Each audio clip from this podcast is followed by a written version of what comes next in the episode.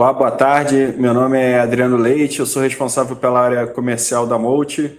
Vamos dar início aqui ao Multicast número 51.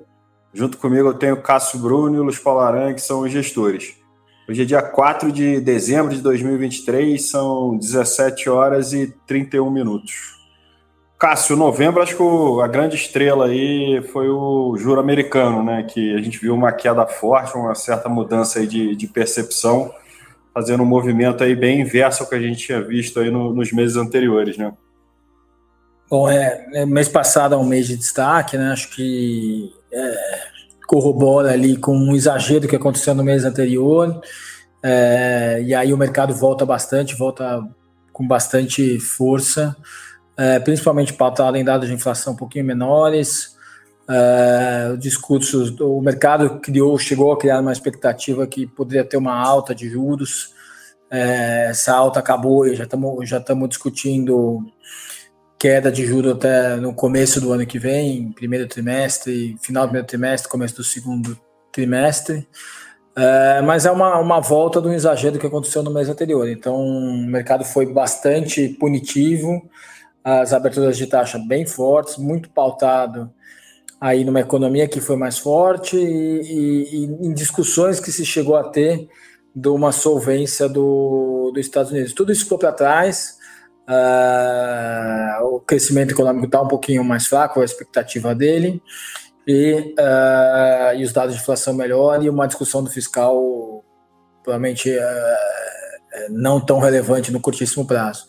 Então, a nossa conclusão aqui é mais um exagero que voltou do que um grande mudança de cenário. Tá joia. E, e Aranha, o Brasil aqui ele seguiu esse, esse, esse bloco aí, né? De, que pegou aí um vento bem favorável aí com o fechamento dos juros americanos. Né? É, seguiu esse vento, né? O que a gente falava, né? Que muito do que foi a queda dos últimos três meses foi o macro lá fora, e aí o macro voltou aqui também, teve um, um desempenho também bem forte, né? Em todos os ativos de risco.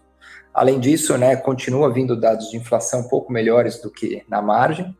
É, o petróleo caiu bastante, tem uma queda da gasolina já contratada, então é, o cenário também deu uma, deu uma melhorada nessa parte e deu uma piorada na parte fiscal, em que o governo ainda bate muito cabeça né, entre discursos e práticas, e estamos aí muito próximo do final do ano, com muita coisa a ser votada é, no Congresso, é, então, nesse quesito aí, o, o, acho que deu uma piorada no cenário, mas o macro externo é muito mais importante, né? Então, é, é, justifica né, a, a, alta.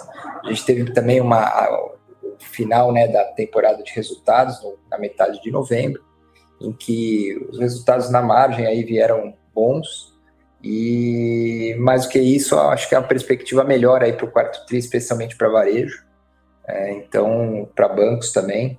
Então a, a, a gente vê ainda que é, foi uma correção aí de um exagero muito grande, mas a gente está vendo que as companhias estão melhorando, né? E no ano que vem você tem um cenário ainda de queda de juros, né? De inflação mais baixa. Então é um cenário que está é, tá, é, se mostrando ainda mais favorável para equities aqui no Brasil. Tá joia. Vamos seguir com você então aqui, Ara. Vamos falar do, do FIA, né? Teve uma, uma performance bem forte, né? Uma, uma reversão aí, né? Do, dos dois meses anteriores.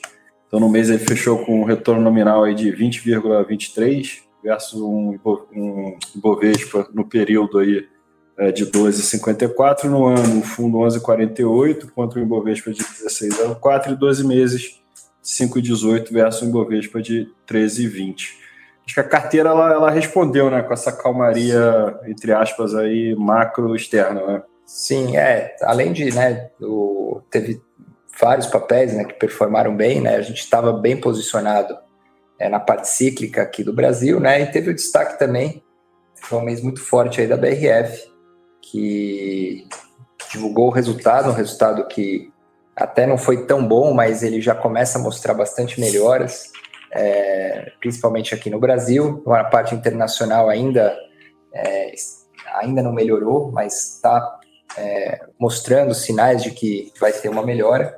E a empresa no micro melhorou bastante. Então, é, teve uma apreciação muito forte aí da, da ação que ajudou bastante no mês. E Cássio, vamos, falar do, do Equity Red, né? Ele teve um retorno de 1,81 no mês versus um CDI de 0,92, encostando aí na rentabilidade do CDI no ano, né? Então, no ano o fundo 10,5 contra um CDI de 12,04, e em 12 meses o fundo 9,27 versus um CDI de é, 13,30. É, como é que você pode resumir o, comportamento da, da carteira? Acho que a carteira Uh, assim como o mercado ela retornou algum, algumas dos prejuízos do, do, do, mês anterior. Acho que vale destacar aí também BRF, foi super importante para o fundo no mês. É, mas o maior destaque é o setor de varejo com, com, com Renner, né, que, que foi super bem, e o Carrefour, que foram posições muito vencedoras no mês passado. Então, acho que é, é uma carteira, obviamente, bem diversificada, com resultados positivos espalhados, alguns resultados negativos, principalmente no setor de mineração, uh, mas uh, é uma volta aí de posições que tinham sido perdedoras no meses anteriores. E para fechar o long bias, né, que teve um retorno no mês de 12,71 contra um CDI de 0,921 um Ibovespa de 2,54 no ano 10,59 contra um CDI de 12 e o Ibovespa de 16, em 12 meses 4,12, CDI 13,30 e Ibovespa 13,20. A gente já vinha falando que a gente estava com uma posição direcional mais construtiva, aí, dado o ciclo, nível de preço e tudo mais, né? Como é que você trabalhou o direcional aí do fundo? É, o direcional ficou o mês praticamente todo 75% comprado. Uh, lembrando que metade disso fica na carteira do FIA e metade ficou no, no índice. Uh, foi um mês positivo na carteira tanto do long short quanto na parte de alfa na geração da carteira do FIA e a gente estava bastante posicionado, dado que a média do fundo ali, o neutro, é 50% comprado.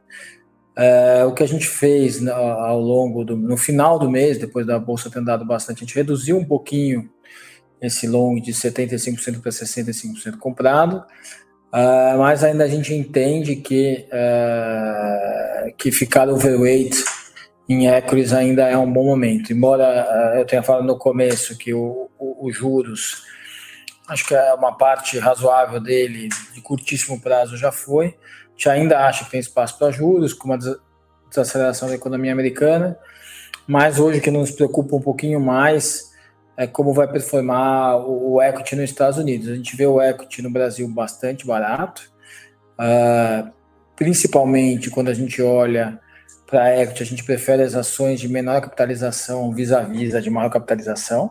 Lá fora, né? Tanto lá fora quanto aqui, né? Aqui a, a Petro e a Vale assim, carregaram muito, principalmente a Petro carregou muito índice no ano. A gente já não acha a simetria de Petro tão boa. Uh, e, e, lá fora, o Mag 7, né, que são as, as, principais companhias do mundo aí que ajudaram a carregar índice no ano, já, já não estão mais tão baratas, longe disso. E a gente vê aí as empresas mais de, de capitalização menor dando uma oportunidade maior. Elas estão tendendo muito mais baratas, já precificou uma recessão, uh, enquanto as, as, as grandes empresas foram precificadas como defensivas no, num momento de, enfim, de mercado um pouco mais complicado. Tá joia. Só, só para fechar, assim, olhando os próximos 6 a 12 meses, assim, na visão de vocês, assim, qual é o principal risco, assim, se é que tem um assim que dá para ser resumido, assim, para ser monitorado, seja global ou, ou, local? Acho que, na minha visão, eu vou falar globalmente, acho que o Adenha pode completar localmente, mas acho que globalmente é, a desaceleração da economia americana ser mais forte é, do que o mercado espera hoje. Né? Hoje, a, o cenário base do mercado é o tal do soft landing, né? que é uma economia ainda crescendo, crescendo menos do que a sua uh, potencialidade, mas ainda crescendo, e isso sendo suficiente para deixar a inflação para baixo. Nos anos anteriores, o que a gente tinha mais medo era de uma inflação mais forte. Eu acho que no ano vindouro, acho que eu tenho mais medo de uma desaceleração econômica por conta da taxa de juros ter ficado mais alta por mais tempo, do que a inflação. Acho que aqui os riscos acho que estão mais conectados também com, com o externo, acho que mais focados principalmente no preço do petróleo, no preço das commodities como um todo. Né? O Brasil ainda é um país exportador de commodities e a receita do país é muito ligada ao preço do petróleo. Então, o petróleo aí muito para baixo é, compromete bastante o fiscal do Brasil. Então, acho que esse que é um, é um risco importante a ser monitorado. Tá joia. Bom, com isso a gente vai encerrando aí o Motocast 51. Agradecer o Cássio Aranha, principalmente a que teve a oportunidade de nos ver e ouvir. Desejar a todos aí ótimos investimentos, ótimas festas, um Feliz Natal, um ótimo 2024 aí para todos. E até o próximo Motocast. Até a próxima. Até a próxima.